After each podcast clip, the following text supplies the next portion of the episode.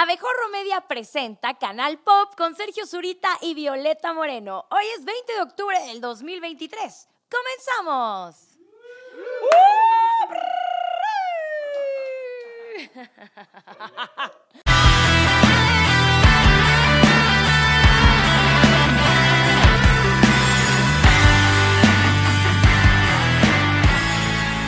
Bienvenidos a Canal Pop, la casa del entretenimiento. A, a través de Abejorro Media, yo me llamo Sergio Zurita y como siempre me acompaña Violeta Moreno. ¡Eh! ¿Cómo están?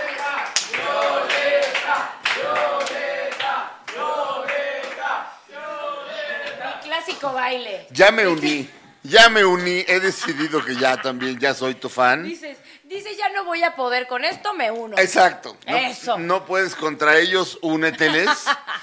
Sean bienvenidos a Sí, a esta Pop. transmisión de Canal Pop. Tenemos afortunadamente muchos estrenos de música, de cine y de televisión y estrenos extraordinarios. No todos los días se da un canal, se, se da un programa así. que haya tantos estrenos en tan solo dos días. Toda esta Sí. semana ha sido de estrenos, de los cuales yo creo que hay mucho que hablar porque es de música, pero también de cine. Entonces, pues ahí vienen muchas cosas buenas. Plataformas de streaming, Así es. mucho estreno. Sugiero, mi querida Violeta, que A ver. comencemos. Este programa comenzó, este, este programa comenzó conmigo diciendo que Eugenio Derbez iba por el Oscar por su película Radical. Así es. Radical se estrenó ayer, jueves 19 de octubre, y pude comprobar que Eugenio Derbez no solamente quiere un Oscar, podría estar nominado como mejor actor ¡Wow! En la próxima entrega del Oscar. Y fíjate qué interesante que lo digas porque, como tú bien dices, ya, ya viste la película Radical, la Sí. pudiste ver en, en esta semana. Yo todavía no la he visto, la voy a ver yo creo que más al rato.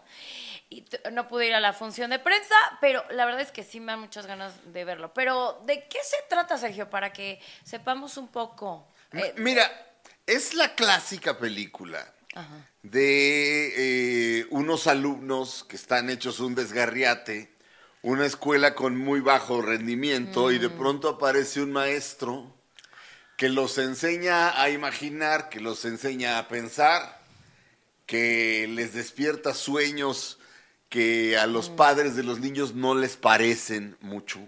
Lo interesante es que está basada en una historia real. Eso sí, sí. Eugenio Derbez sale de un maestro llamado Sergio Juárez. Sergio. Sergio Juárez que entra a una primaria de Matamoros, todo esto es real. Y este y esa primaria tiene el promedio más bajo, no me acuerdo si de Matamoros, si de Tamaulipas o si de toda la República, pero están por los suelos. No, y de- además muy eh, marginado, ¿no? O sea, el lugar donde está esta escuela, pues hay Sí. mucha violencia, mucha onda, pues creo que hasta de narcotráfico. Sí. O sea, hay, hay, hay- unas zonas pues muy difíciles, complicadas de nuestro país. Sí, ¿no? sí, todo en contra. todo en estos chavos tienen todo en contra para poder aprender. Ah, una de ellas que te parte el corazón es, es una niña que se hace cargo de sus dos hijos, de sus dos hermanos chiquitos. Va en sexto de primaria y su madre no hace nada. Curiosamente nunca toman a la mamá de frente, pero la odias a la mamá porque es así de ayúdale a la niña. Y la niña se levanta todos los días a las 22 mil este, de la mañana a, bueno, pues a bañar a los niños, a preparar el desayuno y luego todavía se tiene que ir a la escuela. Pero curiosamente se interesa, gracias al maestro Sergio Juárez, que es Eugenio Derbez, se interesa por el filósofo John Stuart Mill, el filósofo gringo George- eh, John Stuart Mill, y este y por, por primera vez eh, este de, de- de voz del maestro que interpreta a Eugenio Derbez estupendamente, escucha la palabra filosofía y la palabra filósofo y se queda pensando. Por ahí hay otro niño que pues es el chistoso de la clase Típico, siempre hay uno, ¿no? Sí, claro, pero este, el maestro, o sea, el personaje de Derbez le dice, yo también fui el chistoso de la clase, nunca cambies, le dice, en vez de, en vez de regañarlo. Y bueno, el otro personaje estelar, probablemente si somos estrictos, bueno, no, no, Derbez es el protagonista. Ok. Este, pero el otro personaje estelar es una chica llamada Paloma Noyola, interpretada Que es por una de las protagonistas. Sí, Paloma. Noyola tiene el segundo crédito y la interpreta Jennifer Trejo, que es una actriz, es una jovencita muy bella, súper talentosa. Pero Paloma Noyola eh, apareció en la portada de la revista Wired y decía la próxima Steve Jobs. O sea, después de tener contacto con este maestro, eh, todos desarrollan eh, una capacidad de pensar, una capacidad de razonar, todos. Y es muy emocionante verlos evolucionar.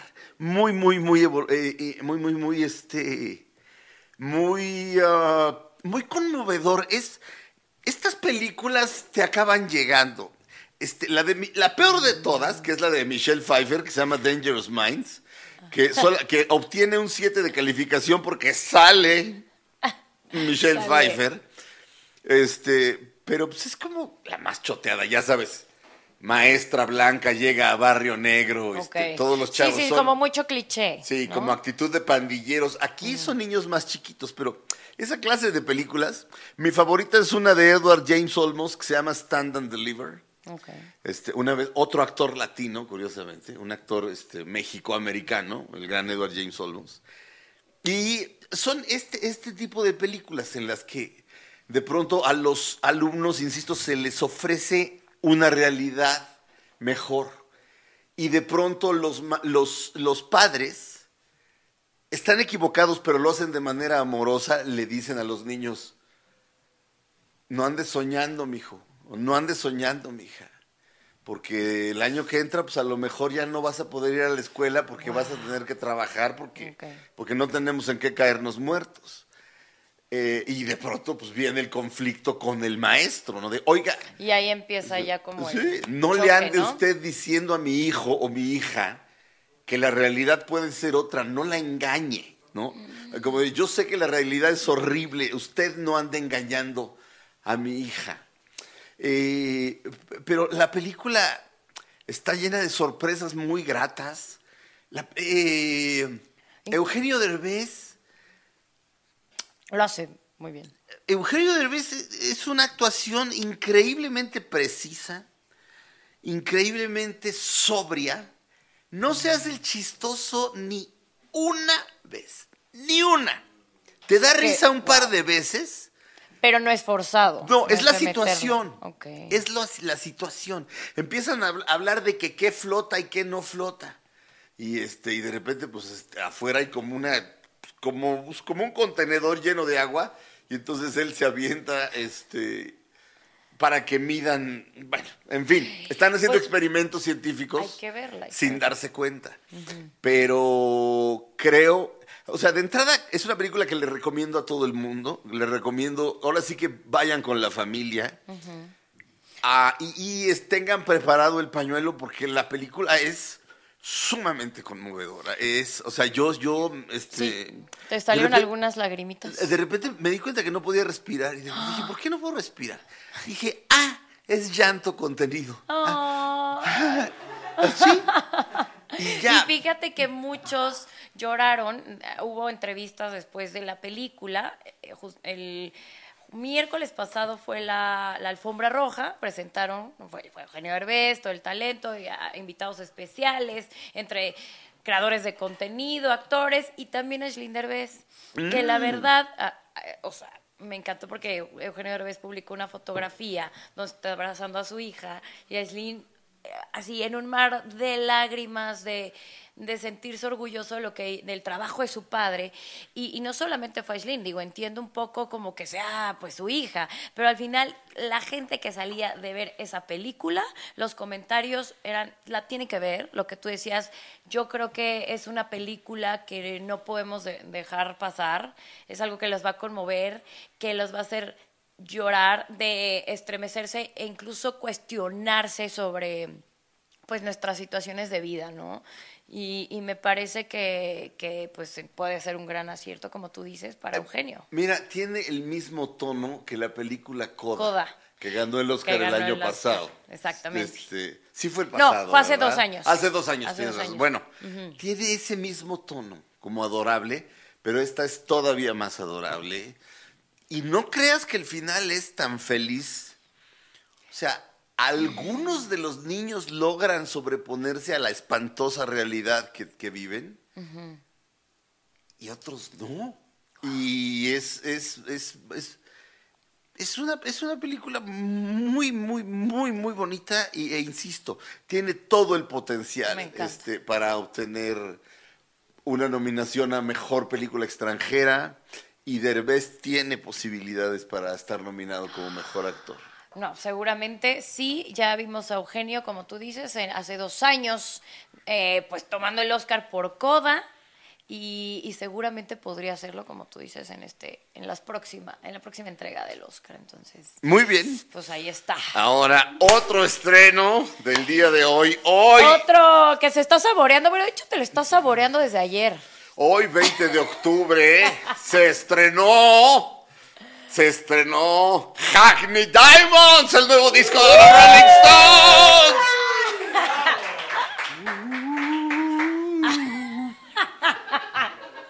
¿Qué? Mi imitación es perfecta, mira.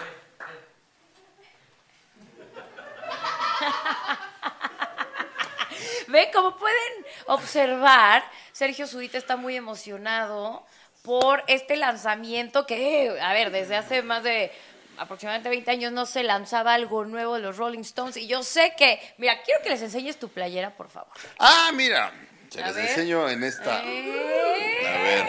Sticky Fingers, vean nada más este álbum. Eh, tararararán, Es- tan, tan, Es tarararán. la, la, la, la... Es, no, ahora voy a bajar esta bragueta y voy a orinar por aquí. Es muy, es, no. es- es un espectáculo fantástico. Ay, no, no no, no, no. Les cuento la historia de esto. Esta, este disco tiene mi edad. Este disco, este disco salió en 1971. Fue el primer disco en el que apareció la emblemática lengua de los Rolling Stones Uy, sí. en, en el fondo de adentro, o sea, en la mera portada no está. Esta portada es una foto de Andy Warhol que contrató un modelo masculino Wow. y pues este quería que se le viera el tambachón, entonces dijo, "¿No te quieres tocar el tambachón un rato? ¿No te quieres tocar la negra con los five fingers?" Hasta que obtuvo la erección, que por cierto, en- del otro lado del disco ves la erección por atrás, abres el disco y está el mismo modelo en calzones. Este, y en la primera edición y en otras ediciones conmemorativas, el, ti- el- cierre era de verdad. Ah, O sea, era de verdad. Así, este, bueno, yo, yo tengo varias este, las versiones. traído. Todas sus versiones. Ahora, eh, eh, te, estaba, Regalamos una. te estaba diciendo, mi querida Violeta, Hackney este, el nuevo Hackney Diamonds no es Sticky Fingers. No tiene ese nivel. Pero prácticamente nada en esta vida tiene ese nivel. O sea, eh, Sticky Fingers es un disco que trae Brown Sugar. Híjole, Can't You Hear Me Knocking. Trae Give Me Shelter, si no me equivoco. Pueden buscar si trae Give Me Shelter y avisarme. Este, este, ¿Sí? O, o bueno. Bueno, no estoy seguro si trae Give Me Shelter. Pero no, también- no, espérame, Give Me Shelter es, Give Me Shelter es de Let It Bleed. Pero, Bueno, entonces ¿qué ya, ya voy a dejar de adivinar. Voy a dejar de adivinar. Pero justo me decías que algo que puede, que nunca va a igualar, o sea, ni los mismos Rolling Stones van a igualar este disco. este. No, no, no. Pero in- insisto, no es Sticky Fingers, no es, eh, no es Exile on Main Street, no es este. No es Beggar's Banquet. eh, estoy mencionando las, las, las grandes. grandes obras maestras. Pero este disco sí tiene el nivel, por ejemplo, del disco Tattoo You, que fue eh, el primer disco de los años 80 que sacaron. Tiene eh, la calidad del disco anterior, que es Some Girls, que trae a mí I Miss You, que fue el último primer lugar que, que obtuvieron los Rolling Stones. Este, ¿Te acuerdas de I Miss You? Que es super discoteca. Y que bailas. Ahora, Gran- ahora gran como Ale Díaz de la. Vega, ahora como Ale Díaz desde la Vega. Guau, guau, guau, guau, guau, guau. Guau, guau, guau, guau, guau, guau, guau. Ok, este. Pero es un eh, gran pero tiene, tiene el nivel de, de- del disco Tattoo You, tiene el nivel que es el primero de los ochentas, tiene el nivel del último disco de los ochentas, que es el Steel Wheels. Eh, tiene el nivel de el, el primer disco de los noventas de los Rolling, que es Voodoo Lounge, si mal no recuerdo. Eh, pero sobre todo, una vez más, se han sabido reinventar. Y ¿sabes qué? Son Mick Jagger y Keith Richards son la combinación perfecta para componer y también este, en su forma de pensar, eh, de, de concebir qué son los Rolling Stones. Para Mick Jagger, los Rolling Stones tienen que estar actuales. Eh, la imagen importa muchísimo. Eh, el vestuario importa muchísimo. Todo lo que se ve y toda la teatralidad, eso es Mick Jagger. Y lo, lo lodoso, lo pastoso, la música en sí, es Keith Richards. Este, y la, la combinación es perfecta. Pero lo que hacen, eh, dime, dime, dime. No, no, no, justo ahorita que dices como que se siguen reinventando y, y algunos de, las, de los que produjeron también este álbum, estoy leyendo que es Andrew Watt. Andrew Watt es eh, también el que le produce a Miley Cyrus este... eh, pues sí, productor musical y le ha hecho grandes, grandes éxitos a, a varios artistas, entre ellos Miley Cyrus. Entonces, apenas tiene 32 años este productor, entonces creo no. que él combina... Espérame, ¿Cuál? hoy cumple 33. 30, ¡Felicidades, Oh, ah, sí. Andrew Watt! Ah, Hola. las mañanitas que cantaba. Rey Oye, así de Happy Birthday, Andrew Watt. Estas son las mañanitas que cantan los Rolling Stones. Es un brownie con mota y de glaseo es la coy. No estoy promo, no estoy, no. No, No, no, no, no, créanme, No estoy promoviendo, no estoy promoviendo el uso de ningún tipo de droga. Nunca, o sea, nunca jamás, no. Miren, miren, acá, lo voy a decir acá si me permites, Claro, Violeta. a ver, a la cámara. Niños. Niñas. Hay gente, ha habido ingenuos que de repente se topan con Keith Richards y dicen, "Uy, Keith Richards, Keith, la quiero rolar contigo. Y Keith Richards les dice, "Pues bueno. Y entonces a los tres días Keith este, se despierta por la Cuba número 394, voltea y el güey que quería rolarla con él está muerto. Solo él puede, solo él puede. Ningún otro ser humano puede tener esa vida de excesos y seguir vivo a los 80 años. Solo Uy, él ¿sabes puede. ¿Cuántos hay así? Uy. Bueno, Britney no sobrevivió, pero. pero así hay muchos. ¿Cuántos? ¿Cuántos siguen así? Sí, Vivos. pe- pero bueno. Ah, este, pero bueno, sí, justo a- que- Andrew Watt. Andrew Watt, y- aparte te voy a decir algo, él es muy fanático, uh, o sea, o era muy fanático de los Rolling desde hace tiempo, o sea, Sí. desde que era chiquito, digo, es muy joven, pero me encanta que, que exista esta combinación entre nuevas generaciones y los emblemáticos Rolling Stones. Entonces me parece que es algo increíble y hasta justamente le- se comentan entre los Rolling de ¿a poco vas a dejar que él nos produzca? Pues está chavito, era un fan, pero pues entre risas, ¿no? Y la verdad es que hace muy buena música y, y tan joven, mira, a sus ya 33 años. Ah, ah, este, durante, la durante las décadas anteriores, bueno, no habían hecho un disco original desde hacía 18 no, ya- años. ya y seamos honestos, fans de los Rolling, el más reciente disco de canciones originales, el anterior a Hackney Diamonds, de canciones originales, que se llama A Bigger Bang, no estaba bueno, ¿ok? no estaba bueno. Alguien lo tenía que decir, no estaba bueno, fue horrible, decidió olvidarlo. Qué bueno que existe Hackney Diamonds. Pero Andrew Decidió Watt olvidarlo. le ha producido a Justin Bieber, a Miley Cyrus, a Ozzy Osbourne, a Pearl Jam y a Iggy Pop. Y toca este en otro grupo que tiene Eddie Vedder. Este, en sus, Amamos a Eddie eh, Vedder. o sea, Eddie Vedder como, como solista. Como solista. Pero el acierto de, de tener a Andrew Watt es tal que las tres primeras canciones del disco son compuestas con él, con Andrew Y, Watt. y justo Andrew aquí Watt- tengo las tres primeras. Sí, son.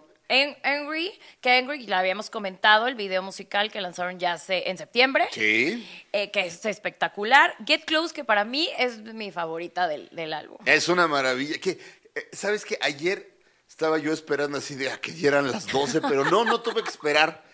A las 11.45 ya estaba el disco. Me encanta, seguro estás así, refreshing. ¿A qué sí. hora sale? Sí. Eh, Pero entonces salió y Angry es la primera. Entonces me fui a la segunda. Ajá, y luego Y la la, tres. verdad, o sea, lo primero que pensé es, no puede ser que sea tan buena. es- Get Close Sí. es buenísima. es me- extraordinaria. favorita, y la siguiente, Depending on You. Angry, Get Close y Depending on You Son por Andrew son compuestas, son Jagger, los créditos de composición son Jagger, Richards y Andrew Watt. Guau, pues qué rolones, qué rolones. Muy Sí. bien ahí. Es, es un disco, es un disco fuera de serie. ¿Sabes qué creo? Los Rolling Stones, digo, la canción misma lo dice, son solo rock and roll, pero me gusta. Pero este, pero han sabido reinventarse en muchas ocasiones, se les ha dado por muertos en muchas ocasiones. Y este disco es un acierto increíble, que a los 80 años suenen así, es Es una cosa. fuera de serie. Totalmente. Este, bueno, ya sabemos que hay una canción este, en la que está Paul McCartney tocando el bajo, que se llama. Bite My Head Off. Aquí está. Hay una que se llama Bite Living by the Sword, en la que están tocando todos los Rolling Stones, porque Mm. está to- este, se quedó grabada con Charlie Watts en la batería, la Charlie que en paz descanse.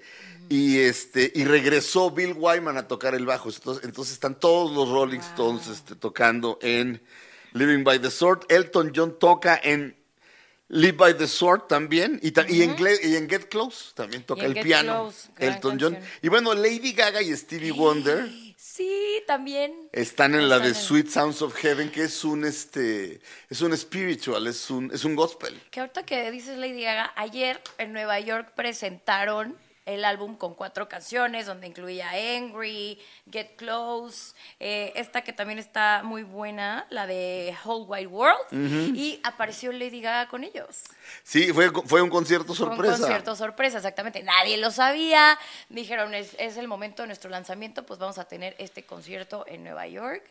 Y aparece Lady Gaga con ellos. Me parece también que a la hora de reinventarse, tú bien dices, Lady Gaga, vemos eh, gente que está colaborando con ellos, lo vemos en el, en el, en el álbum, bueno, no en el álbum, en el, en el video musical de Angry, con nuevas generaciones. O sea, ¿tú crees que a partir de este momento también podría llegar los Rolling a tal vez gente que no los ha escuchado o tal vez sí, pero que no se han vuelto fan todavía? ¿Crees que pueden llegar a estas nuevas generaciones con, Mira, con la, este álbum? la revista de rock más importante del mundo, Rolling Stone, Rolling Stone Estados Unidos, no la de aquí.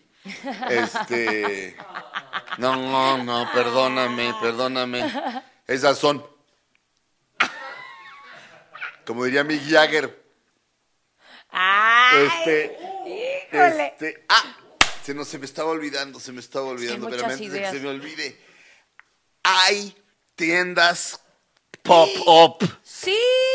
Se me, había- se me estaba olvidando eso. O es que, exacto, tiendas. la gente puede ir a, esta- a estas pop-up store que únicamente van a estar tres días Sí. y con, pues con elementos de todo de los Rolling Stones. Así que la gente puede ir solamente este fin de semana. Sí, son, son.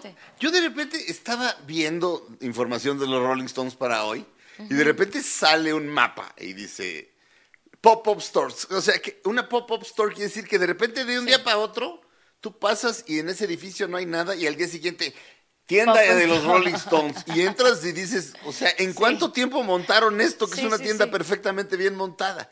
con cosas exclusivas de esa clase de tiendas, que luego vas a ver en eBay carísimas, pero este, pero ahí puedes comprar cosas originales. Hay un disco rojo, eh, versión, o sea, el, el, el vinil es rojo, Que creo que es exclusivo de las pop-up stores. Entonces, estas pop-up stores, carísimo. estas pop-up Vamos stores, por uno, ¿nos llevan? ¿Dos? ¿Dos? Hijo. Va, perfecto, tres. yo ya, Venga. yo no sé si ir porque como no tengo dinero, ¿a qué voy? Como Vamos, nos invitan acá el productor. el productor invita a las camisetas. ¡Eh! ¿Quién se apunta? Todos. Las pop-up stores de los Rolling Stones Dinos están bien. en Exacto. Santa Mónica, en Los Ángeles, en Union Square, en Nueva York, en Carnaby Street, en Londres, y en Harajuku. Esto es Tokio. El barrio de Harajuku es lo cool, es el barrio más cool de Tokio, según entendí. Y hay una pop-up store en la Ciudad de México. ¡Yes! Uy, En- pues me sí, siento. en la calle de Génova número 76, en la colonia Juárez. O sea, es- eso es la zona rosa, ¿no? Exactamente. Que ya he ido a esas, ah, bueno, cuando han puesto pop-up store de otras cosas, películas y todo, ahí normalmente siempre son. Ya he ido una vez cuando se estrenó Once Upon a Time in Hollywood eh, con Tarantino. Ajá. Ahí, ¿qué crees? Que me dieron un vinil y lo tengo firmado de Tarantino. Que ahora imagínate, sí, la neta sí está cañón. Eso va a valer oro después. Te lo regale. que lo- No, eso me lo quedo yo. Pero está increíble poder ir a, a- a ver esta, pues como la Merck que ahora se dice, en, de los Rolling Stones, ahí en el Pop Store. ¿Sabes qué va a haber? Fila para entrar. Yo creo que sí. Y luego entras y ya to- todo lo baratito ya se acabó. Solamente quedan, Un llavero. solamente quedan tres mendigos llaveros feos, de los que son fe- de los que fueron feos y nadie quiso. Y, y, este y cosas que cuestan 3.500 dólares. Seguro. Pero bueno, abre, abre a las 11 de la mañana y cierra a las 9 de la noche. Hoy viernes, mañana sábado y pasado mañana Pues domingo. que sea nuestro plan del sábado. Vamos, Sergio, sí. ¿Sin dinero? Sí, sí, pues a ver, nos tomamos unas fotitos ahí con los llaveros, ¿no? No quiero, no quiero. Pero, pero- Ahí está. Pues listo, si van, que nos comenten. Ya fuimos a la Pop Store, que nos digan si les gustó, pues ahí está. pero bueno, gran, can- este, gran canción, este, perdón, gran disco, gran, Gran disco. disco. Un- Una nueva, un- son unos, son los Rolling Stones de siempre y al mismo tiempo son unos nuevos Rolling Stones, más pop, gracias Me da en gran que- medida a Andrew Watt. Eso, sí. Productor desde Justin Bieber hasta Iggy Pop. Sí, de todo. ¿Qué Eh, sigue? Multifacético. ¡Eh! Ay, algo que te gusta mucho. Sí. El Gallo de Oro, la nueva serie de VIX que justamente hace dos programas hablamos de esta serie que iba a llegar y hoy se estrena por la plataforma de streaming. Así que El Gallo de Oro ya lo habíamos mencionado. ¡Uh! sí, ya tienen que ver. Eh, ya habíamos dicho, es protagonizada por Lucero. Es su regreso a la televisión. José Ron, que lo hemos visto pues multifacético en varias ocasiones, era más como igual de telenovelas, y Plutarco Asa. Y la verdad, ya vimos los dos episodios. Ya los vimos, los dos ya vimos los, los dos, dos episodios. episodios. Exactamente. Y, y sí me gustó. Yo la verdad como que decía, ay, pues no sé, o sea, es un es una adaptación que, que ya bien lo mencionabas, hay muchas versiones, a veces es difícil igualar ciertas cosas, pero tuve la oportunidad de platicar con el elenco, mi querido Sergio, pero antes de eso, quiero saber qué te pareció. Fíjate que me gustó mucho. Me gustó mucho. Tiene. eh, eh, Es este. eh, es- le digo, la. La historia es la misma, pero hay elementos. Este. Por ejemplo, hay antecedentes de los personajes. ¿Quiénes eran de niños estos Exacto. personajes? Y me gustó eso porque funciona y aporta a la historia. Eh, el personaje de Dionisio, eh, que es el personaje que De obtiene José. el gallo. Exacto. Básicamente, él va a una pelea de gallos, a un gallo lo dejan para el arrastre y lo van a matar y él dice, no lo mate, patrón, se lo regalan, le da amor y el gallo res- resulta ser, ahora sí que el gallo de oro, un, la un gallo... el amuleto. Exacto, un gallo fantástico. Pero esto, además de que es un gallo este, fantástico, tiene a la caponera y la caponera es un, un talismán. Si, si un, si un hombre está con la caponera tendrá suerte. Y aquí juegan con eso. Sí. Aquí el personaje de Plutarco Asa, que digamos que sería el antagonista, Exactamente. está buscando a la caponera porque sabe que, o sea, hay- a él le consta que un jugador de cartas, mientras estuvo con la caponera, no perdía jamás. Entonces él necesita, está endeudadísimo y, neces- y, lo- y su plan es conquistar a la caponera para, para obtener el dinero que necesita, porque si no, este, sus seres queridos morirán y así. Pero el personaje de Dionisio de José Ron me gustó particularmente, ¿no? Sí, ¿Qué opinas? porque siento que mm, le da un, un toque diferente, como que no sabemos qué tiene todavía, como que actúa entre, no sabes si tiene, no sé, desde una enfermedad hasta que sea muy retraído. Y, y siento que eso te hace pensar o como cuestionarte de, ¿qué le estará pasando? No sé, como que es diferente a, los otra- a las otras versiones. Y eso es Sí. lo que también me dijeron que, que querían hacer. Sí. Como que descu- fueras descubriendo en su evolución de- del personaje cómo es realmente Dionisio y qué es, por qué actúa de esa manera, por qué está tan como encogido, incluso hasta su- sus posturas son Sí. distintas. Y, y eso, eso me gustó. Fíjate que es eh, eh, lo que hizo José Ron es crear un personaje, cosa que no siempre hacen los actores cuando es decir, es Sí. tu chamba, pues ¿qué Sí. crees que no? No, tú Cre- lo construyes. Creó un personaje, un personaje muy apocado, un personaje que ni siquiera se atreve a soñar cuando la, con la caponera, o sea, se enamora inmediatamente. Total. Pero, o sea, pa- para él equivale como a aventarse de un barranco y poder volar. Exactamente. sí. Y en cambio, para el personaje de Plutarco Asa, pues. Todo lo este, contrario, él es como el macho alfa, el que quiere, eh, o sea, a ver, yo te deseo y, y- y me gusta también, él es como un personaje muy fuerte ¿eh? Sí. Y, y trata de, de atraer esa atención y, es todo lo contrario a lo que hace justamente José Ron, ¿no? Que Sí. se enamora, pero es como, no, no, no, yo de lejitos, yo no voy a ser ese acosador. Fíjate que hay un gran cineasta y, y- y crítico de cine que se llama Peter Bogdanovich, que decía que la ecuación perfecta en el cine eran dos hombres enamorados de la misma mujer. Y sí, eso, eso por sí solo tiende a tener éxito. Funciona. Funciona muy bien. Los dos primeros capítulos, eh, agradezco que solo me hayas podido mandar dos capítulos. Porque, te hubieras aventado todo, hubiera toda la llegado en vivo, hubiera llegado en vivo. Me gustó muchísimo. Lucero, independientemente de su carisma, cuando yo supe que había aceptado esto, dije, ok. Entonces, Lucero va a tener que decir groserías. Las dice. Y las dice bien. Y, Lucero va a tener que ser arrabalera. y lo es. Exacto, Y- exacto. y lo hace bien. No, y además eh, esa caponera, que bueno, todas como que en un principio tienen mucha fuerza, ¿no? Pero Lucero, desde el principio, es una mujer que sabe lo que quiere, lo que no le gusta, de que si alguien la maltrata, ella no se deja. Entonces, como que siento que es una onda así muy feminista, pero ni siquiera te la meten a la fuerza. O sea, es como Eh, muy espero que no. Pues espero yo también. No, no, de verdad. Eh, yo Como diría el... Saludos al monero rapé.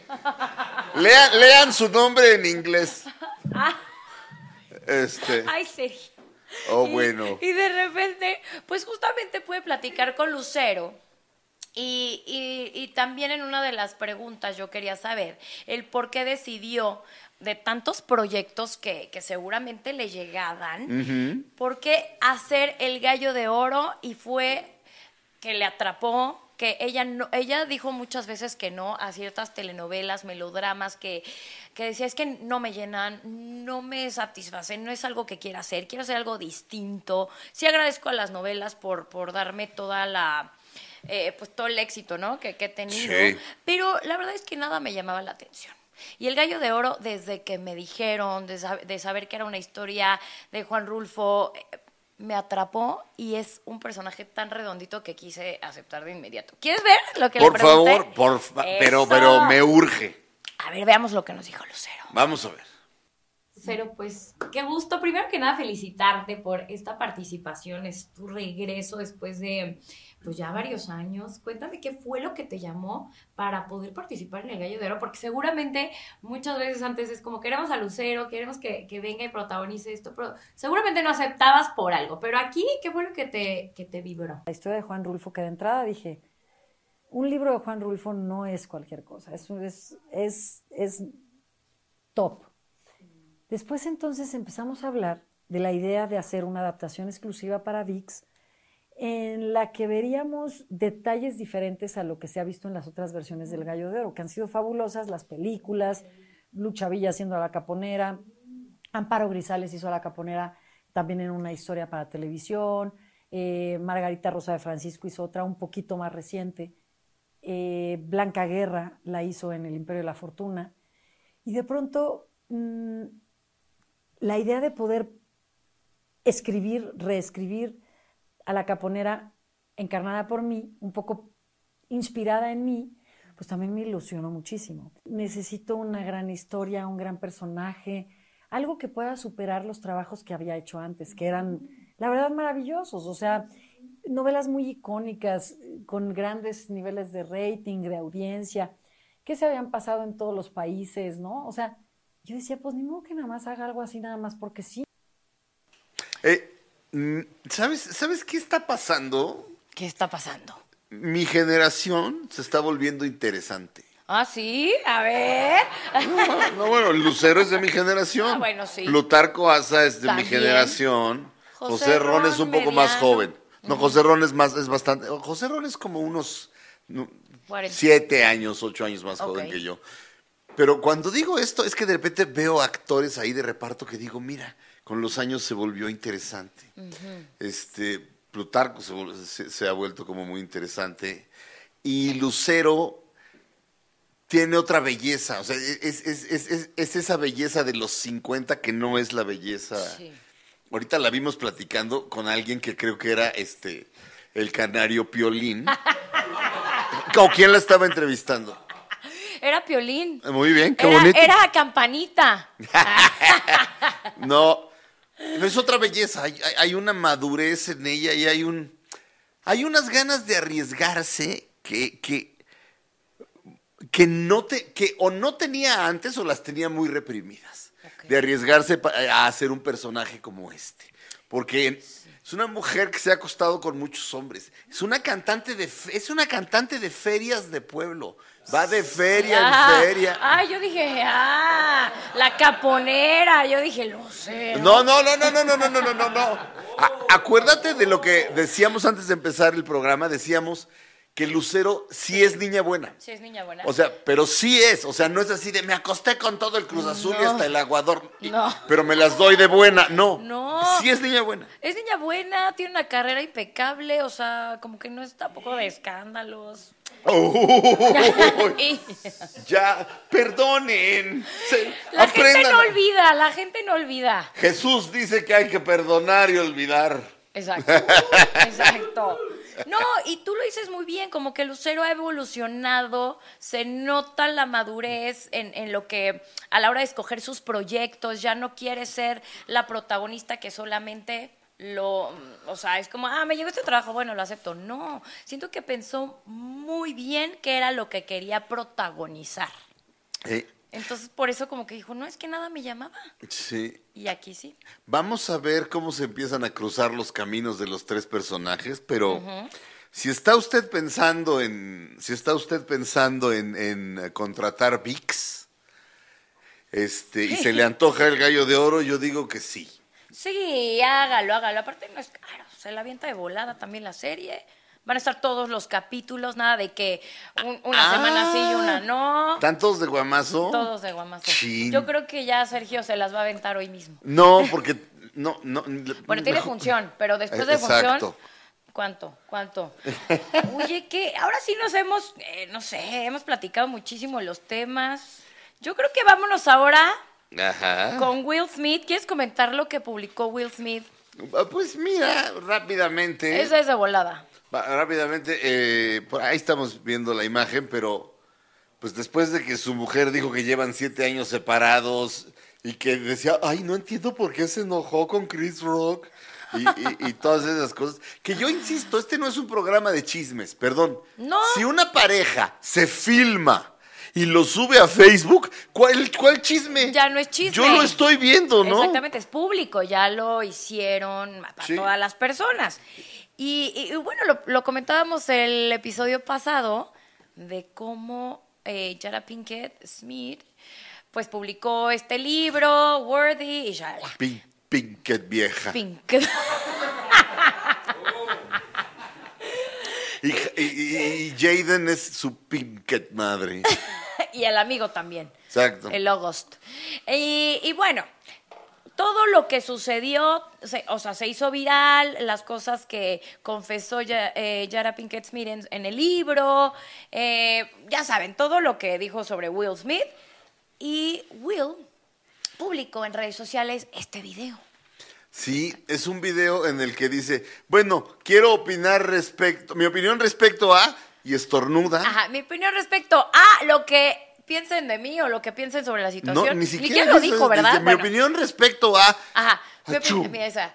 Este, es como comunicado oficial. Mi opinión acerca, ¡fum! Estornuda y se va así de eh, países, lugares, no sé qué, galaxias.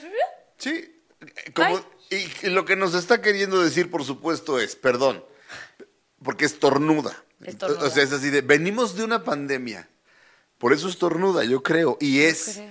el mundo es tan grande. Y los problemas son tantos. Y ustedes preocupados por esta nimiedad, ¿no? Pero, Exacto. pero, eh, pero él se sentó ahí con ella a lavar la ropa, este, sucia, ahí, en, este, enfrente de todos Pero nosotros. estuvo bien, o sea, estuvo bien que publicara eso porque al final como que ya nosotros decimos, ah, pues hay cosas más importantes de las cuales platicar. Así que, pues Will Smith le vale, tal cual. Pues, quién sabe. Ya veremos ahí qué que- pasa. Fíjate que rápidamente A ver, rápidamente, antes de irnos. hablemos. eh, bueno, tenemos dos temas: uno, uno corto y otro más corto. A ver, ¿cuál? El tráiler de Napoleón. Ok.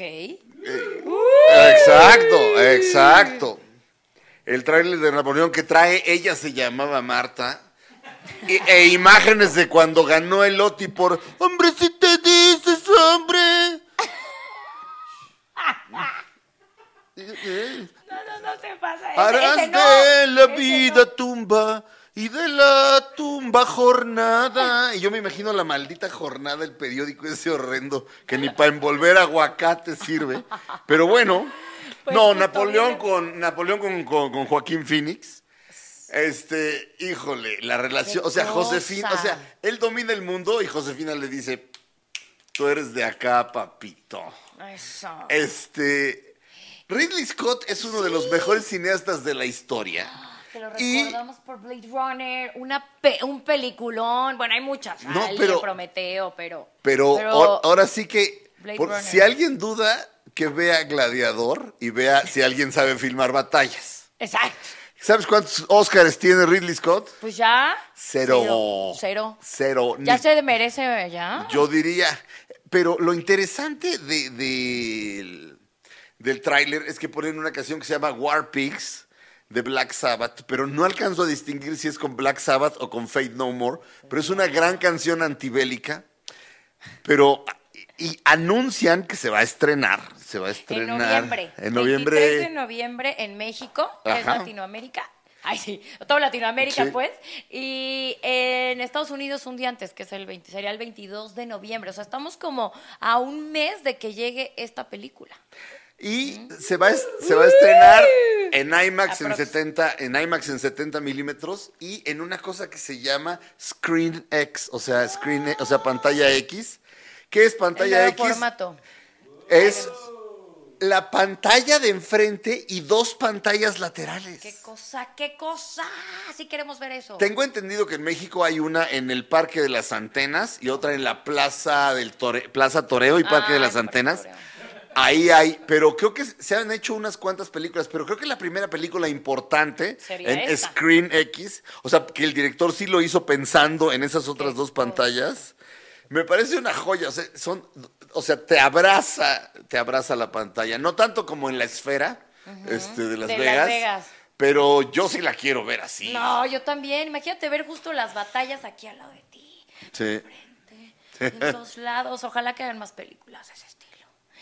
Pues, Y mira- está en lo casa. A ver, Iba, ¿y el, otro, el último tema? Mira, yo quisiera cerrar este. Ah, eh, eh, ¿Con Manuel Guerrero? Ma- murió Manuel Guerrero, no. uno de mis ídolos. Jaime Ah, sí. Almeida y Manuel Guerrero son mis ídolos, son como mis gurús a la hora de a la hora de hablar de rock and roll. Wow. Manuel Guerrero, cuando tenía 13 años, ganó el premio de los 64 mil pesos. Conducir, el programa conducido con Pedro Ferriz Santa Cruz. Santa Cruz, no, No, Ferriz de de con el de con- ¡Chavos! Engañé a mi vieja, pero no pasa nada, chavos. Y ya viste cómo sí pasó, mamerto. Sí, sí pero no, pasó. pero no, su papá, que, que era un gran tipo, debe haber sido un pésimo padre, porque qué cosa. Pero este, pero bueno, don Pedro Ferriz Santa Cruz, eh, eh, Manuel Guerrero eh, ganó el premio de los 64 mil pesos y el tema eran los Beatles. Le encantaban, ¿verdad? Era fanático desde muy chavito. El club de los. Beatles de Universal Stereo, que se pasaba dos veces este, al día.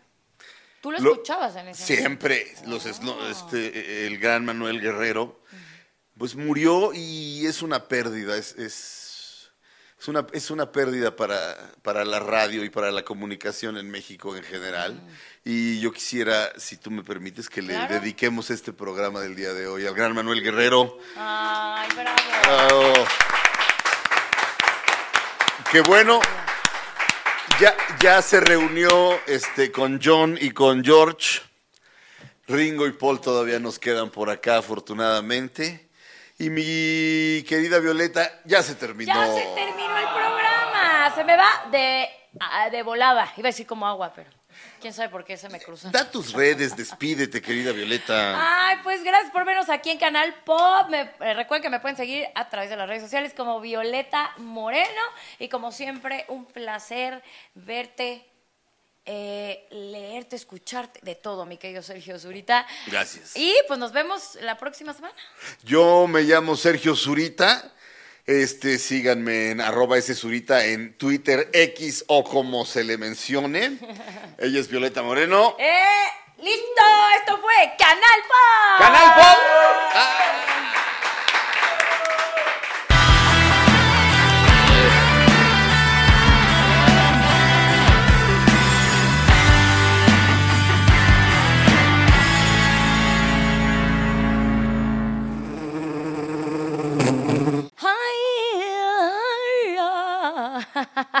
Suscríbete, danos cinco estrellas y comparte este podcast en todas tus redes sociales. Ay, ya me siento la caponera.